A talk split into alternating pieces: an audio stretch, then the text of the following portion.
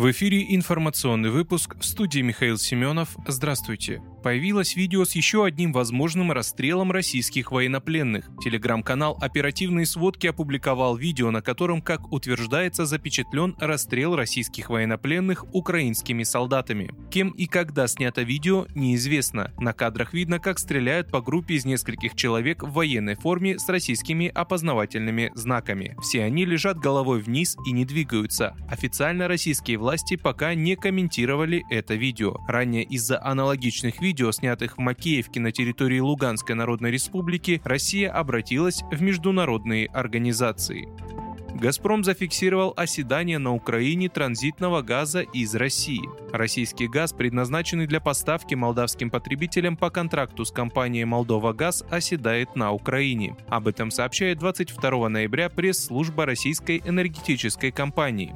Указано, что объем газа, подаваемый «Газпромом» на ГИС Суджа для транзита в Молдавию через украинскую территорию, превышает физический объем, передаваемый на границе Украины с Молдавией. Там также отметили, что днем ранее Молдова Газ оплатил «Газпрому» часть поставок за ноябрь. В компании предупредили, что в случае сохранения транзитного дисбаланса через Украину для молдавских потребителей подача газа будет сокращена с 28 ноября. В свою очередь в украинской компании заверили, что весь объем газа, принятый Украиной на границе с Россией, передается Молдавии.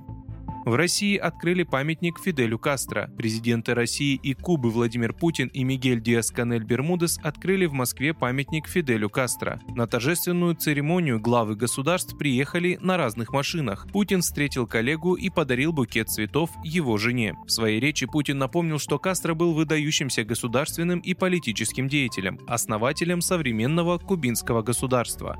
Диас-Канель выразил благодарность российской стороне и скульпторам за создание памятника. Герой монумента стоит на скале, в которую стилизованно вписана карта Кубы. Его образ должен отражать героический путь человека, отстаивавшего права и свободы жителей своей страны, указали в пресс-службе Кремля. Турецкий беспилотник нанес удар по базе международной коалиции и СДФ в Сирии. Беспилотник турецких военно-воздушных сил нанес удар по совместной базе международной коалиции во главе с США и отрядов сирийских демократических сил в Сирии. Об этом 22 ноября сообщает телеканал Айма-1. Удар пришелся по базе спецназа СДФ в нескольких метрах от американской базы и штаба командира СДФ Мазлума Абади, сообщил канал источнику. По информации телеканала, два бойца СДФ погибли и еще три получили ранения. Информации о пострадавших военных из коалиции нет.